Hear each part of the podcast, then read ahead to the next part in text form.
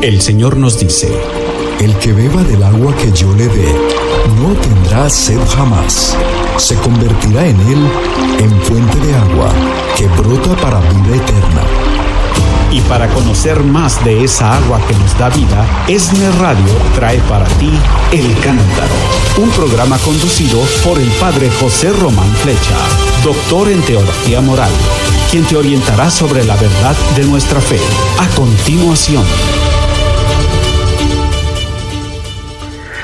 Queridos hermanos, soy el padre José Román Flecha de la diócesis de León y les hablo desde la misma ciudad de León.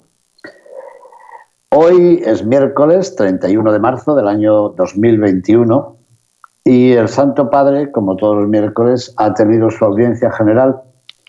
Una audiencia general que también, como es habitual durante este tiempo de pandemia, la ha celebrado desde la biblioteca del Palacio Apostólico. Y el tema ha sido el triduo pascual. Tengo que decir, porque si no lo digo, me da algo, que, me he sentido muy confuso, muy avergonzado, porque yo pensaba hacer un resumen del triduo pascual y, y, el Santo Padre lo ha hecho hoy y en comparación de lo que él ha dicho, digo, lo, que yo, lo que yo iba a decir no merece la pena ni nada. Sí, no, no, no es, un, no es una postura de circo, ¿no? Para hacerles sonreír a ustedes. Es verdad, es verdad. Es que lo que nos ha dicho hoy el Santo Padre es muy interesante y es la preparación para estos tres días santos que vamos a celebrar. Bueno, y así, así lo tituló él. Dijo, eh, queridos hermanos y hermanas, buenos días. Ya inmersos en el clima espiritual de la Semana Santa, estamos en la vigilia del triduo pascual.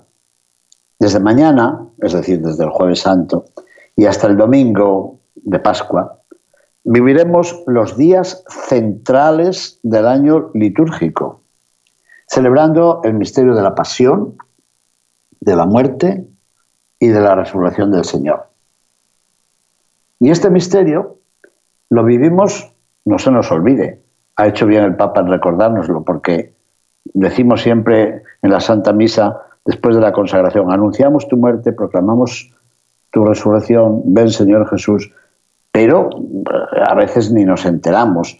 Y si hemos estado de rodillas, en ese momento aprovechamos para limpiarnos el pantalón por si se ha, eh, qué sé yo, manchado o qué sé yo. Bueno, pues el Papa tiene razón. Dice, este misterio de la pasión, la muerte y la resurrección del Señor lo vivimos cada vez que celebramos la Eucaristía.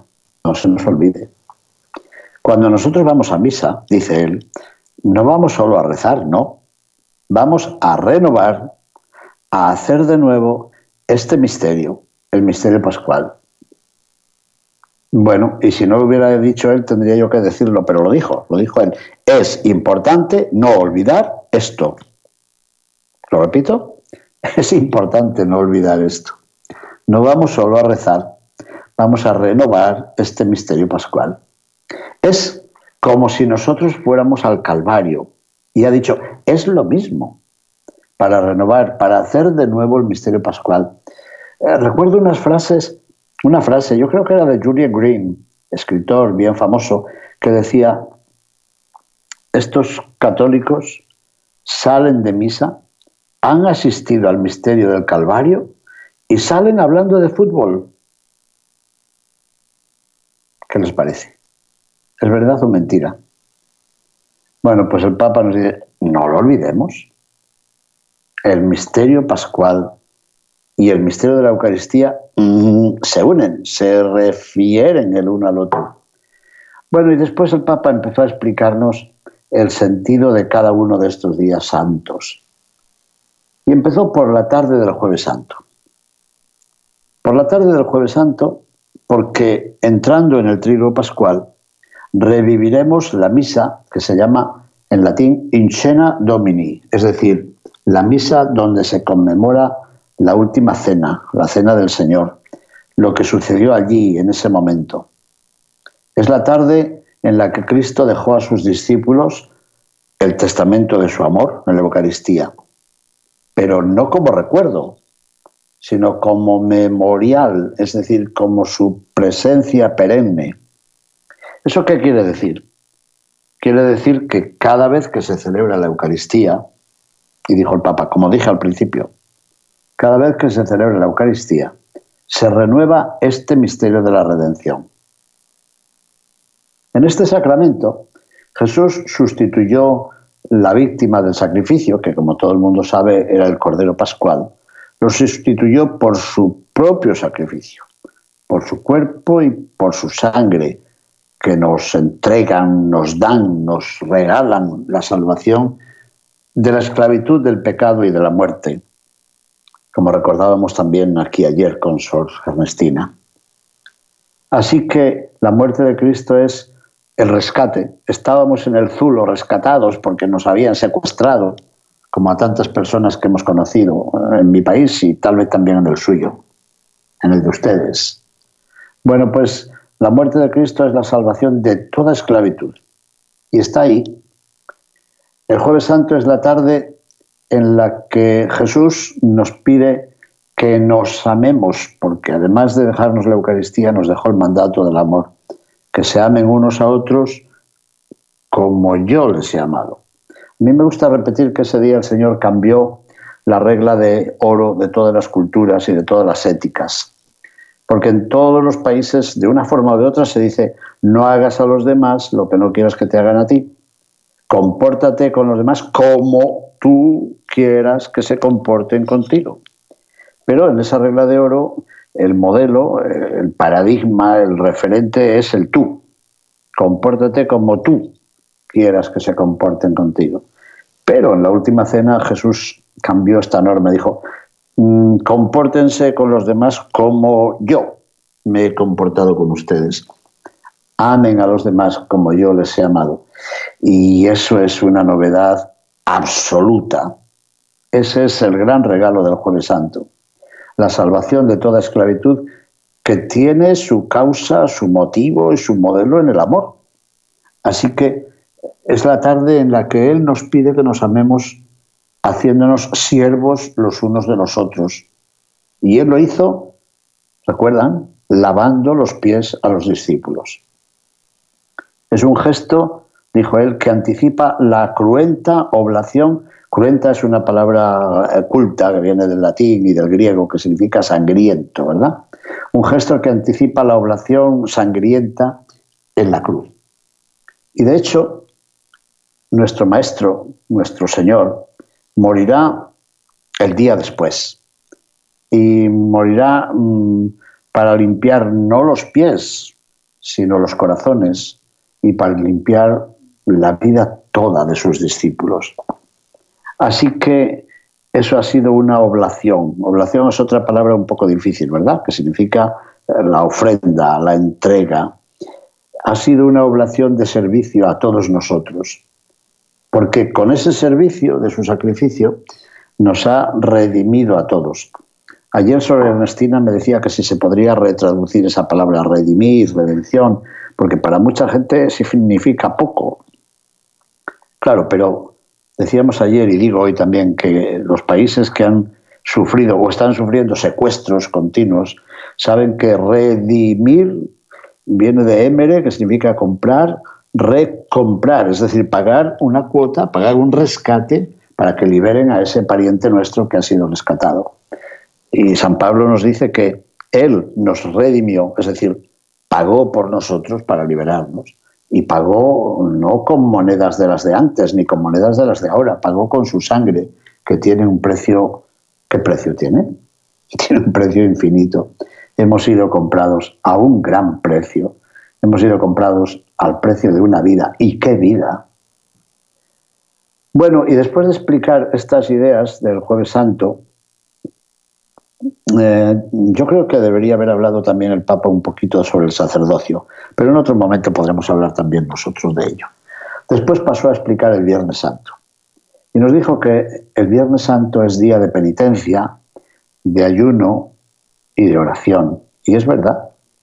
Mucha gente llama a este programa preguntando por el ayuno, por la abstinencia. Yo les digo que la abstinencia nos es sugerida por la Iglesia los viernes y el ayuno en dos días en el miércoles de ceniza y en el viernes santo. Bueno, pues el Papa nos lo ha recordado hoy, esta mañana. El viernes santo es día de penitencia, de ayuno y de oración. Y después nos dijo que a través de los textos de la Sagrada Escritura, que se leen el Viernes Santo, y a través de las oraciones litúrgicas, que son preciosas las del Viernes Santo, estaremos, ¿cómo decir?, como reunidos en el Calvario para conmemorar la pasión y la muerte redentora de Jesucristo.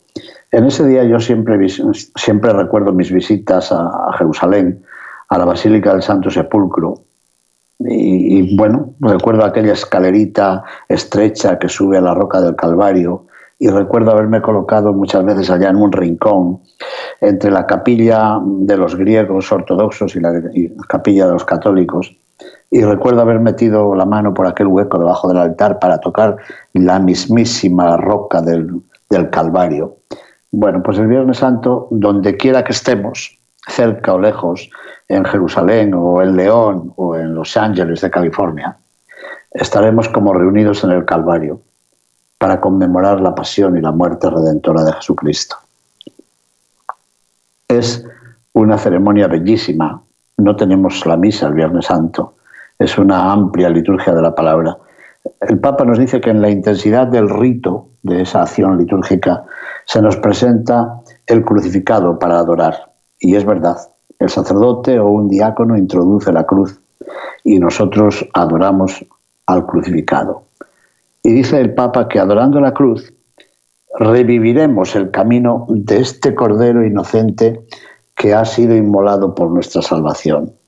Así que el Viernes Santo llevaremos en la mente y, y, seguramente también en el corazón, claro, los sufrimientos de los enfermos, de los pobres, de los descartados de este mundo, Mm, recordaremos a los corderos inmolados, que son víctimas inocentes de las guerras, de las dictaduras, de las violencias cotidianas, de los abortos. Sí, lo ha dicho el Papa.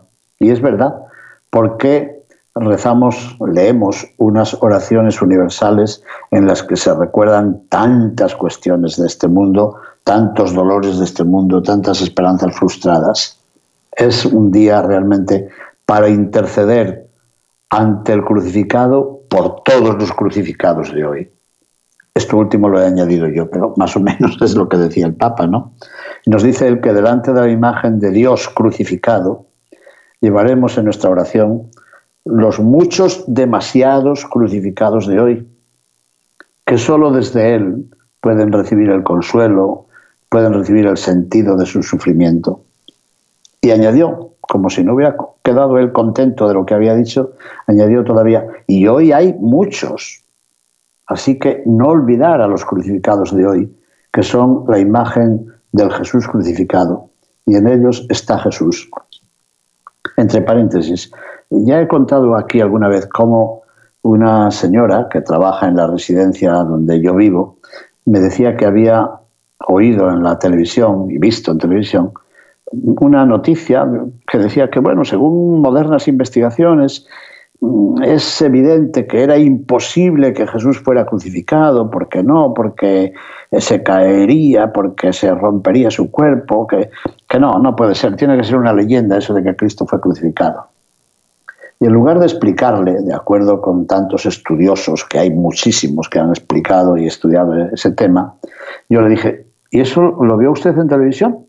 Y no vio a continuación las crucifixiones, no ha visto a tantos hermanos nuestros que hoy, en el siglo XXI, están siendo crucificados de verdad, de verdad, ¿eh? clavados con clavos en cruces de madera, ¿no los ha visto?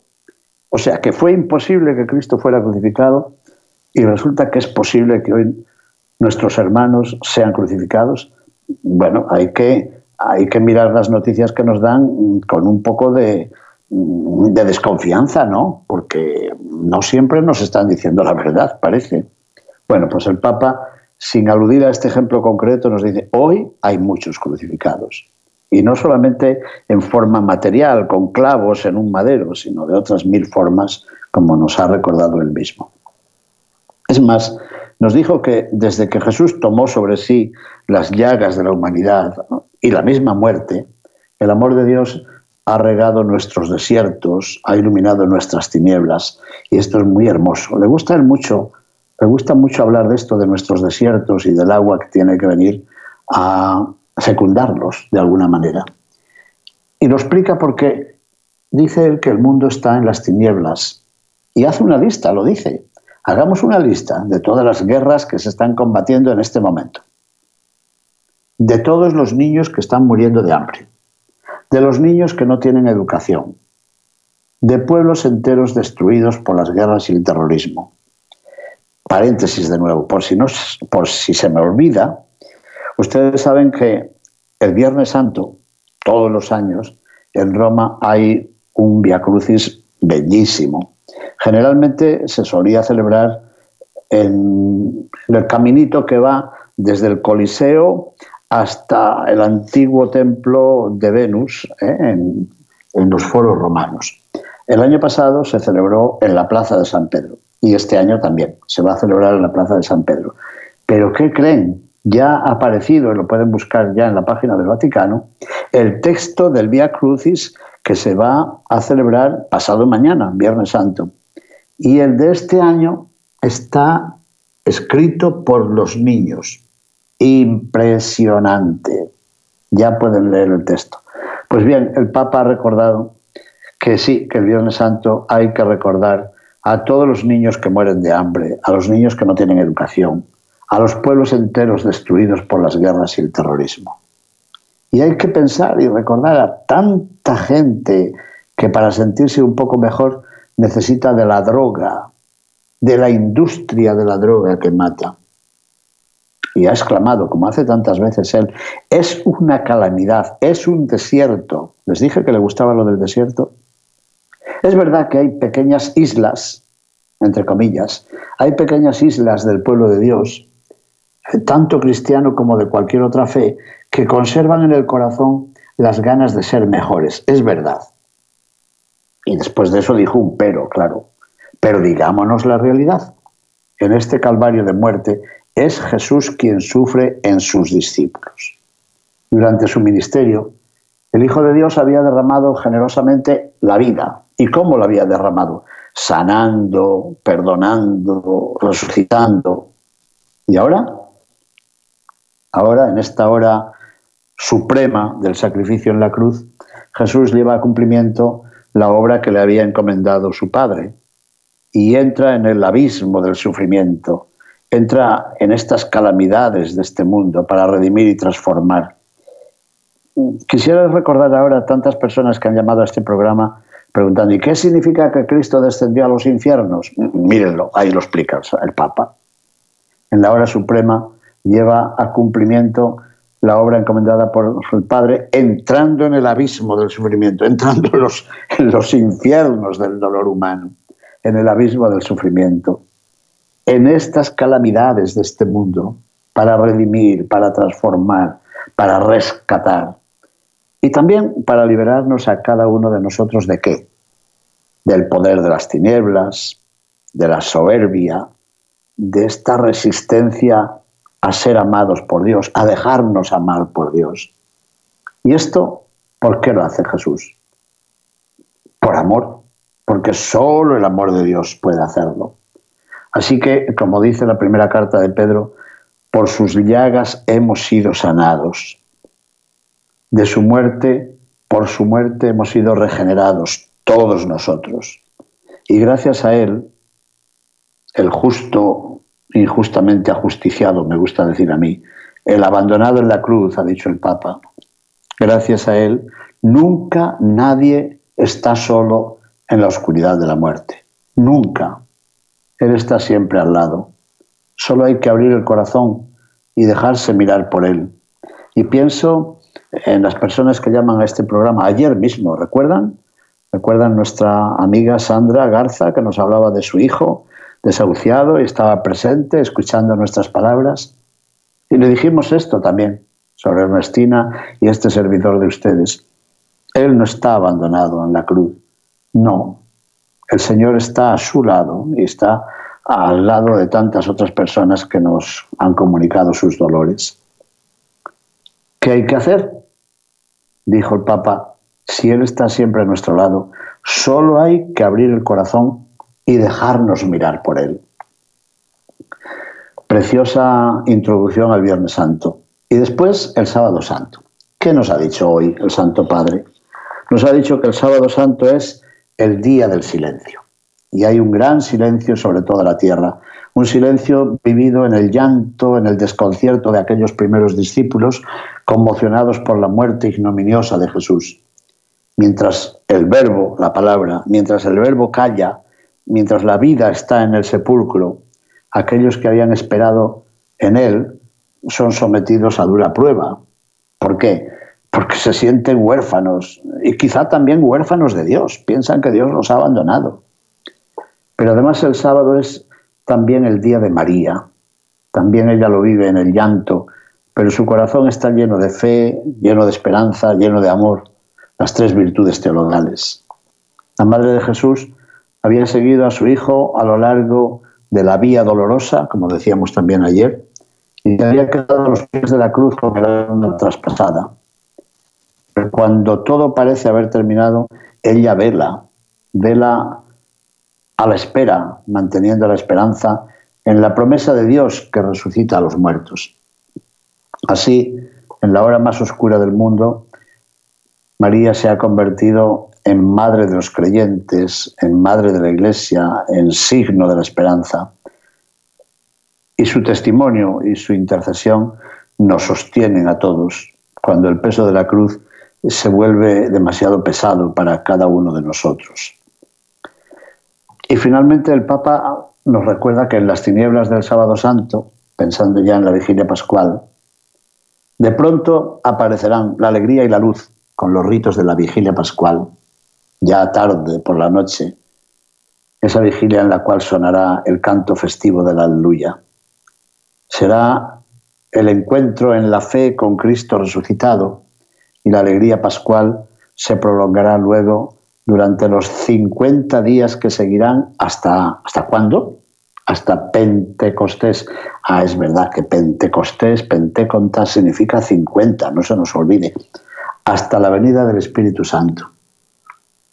Y aquel que había sido crucificado ha resucitado. Todas las preguntas, todas las dudas, todas las incertidumbres, todas las vacilaciones, todos los miedos son disipados por esta revelación.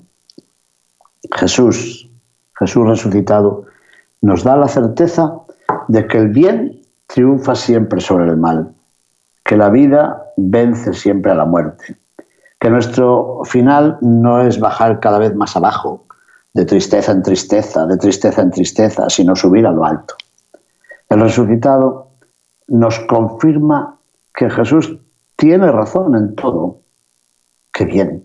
Me acuerdo aquella vez en la catequesis en la parroquia donde estuve aquí en la ciudad de León, en San Francisco de la Vega, en un estudio bíblico con los jóvenes, estábamos explicando un poquito el misterio de la resurrección y de pronto los jóvenes dijeron, ah, ahora entiendo las bienaventuranzas, ahora entiendo por qué decía él que hay que negarse y seguirlo. ¿Lo han visto? Se les está apareciendo el Señor. Quizá no deberíamos haberlo dicho, porque después recorrieron la ciudad diciendo, se nos ha aparecido el resucitado.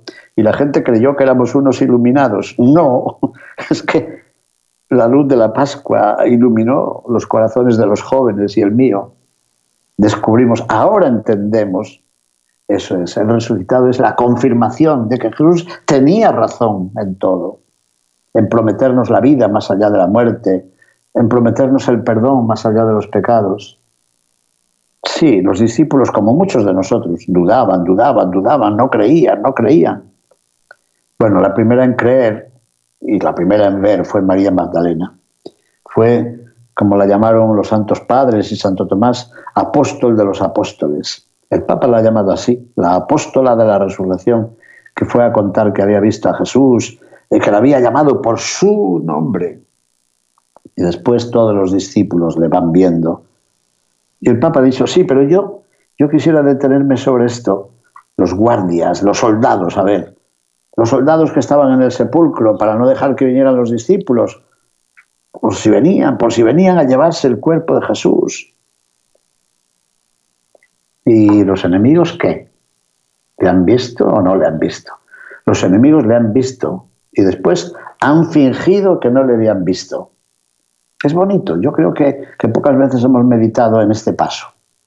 Le han visto y luego han dicho a todo el mundo que no, que no le habían visto. Dice, ¿por qué?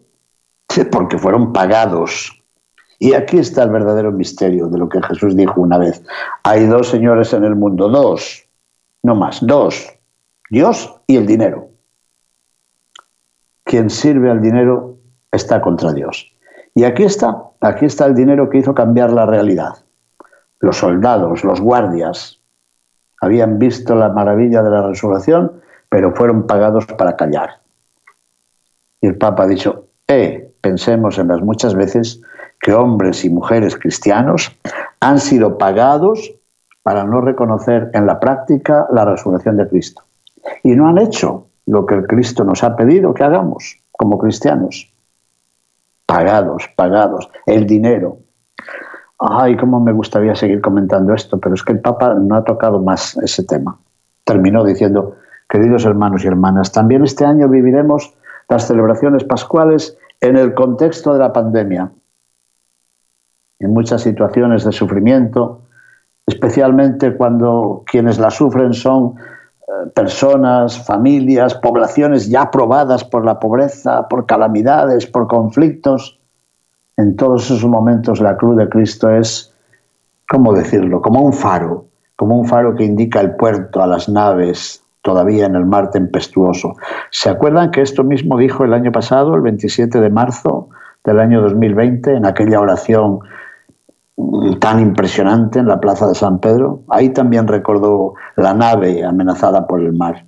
Pues bien, la cruz de Cristo es el signo de la esperanza que no decepciona, no se nos olvide. Y nos dice que ni siquiera una lágrima, ni siquiera un lamento se pierden en el diseño de la salvación de Dios. Y terminó con esta frase. Pidamos al Señor que nos dé la gracia de servirle y de reconocerle y de no dejarnos pagar para olvidarle. Hoy, Santo Padre, yo creo que no deberíamos olvidar esta última frase.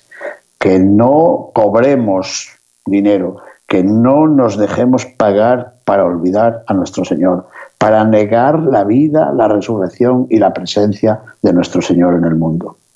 Mis queridos hermanos, muchísimas gracias. Bendiciones. Te invitamos a que nos acompañes en el próximo programa El Cántaro con el padre José Román Flecha. Sintonízalo de lunes a viernes a partir de las 7 de la mañana.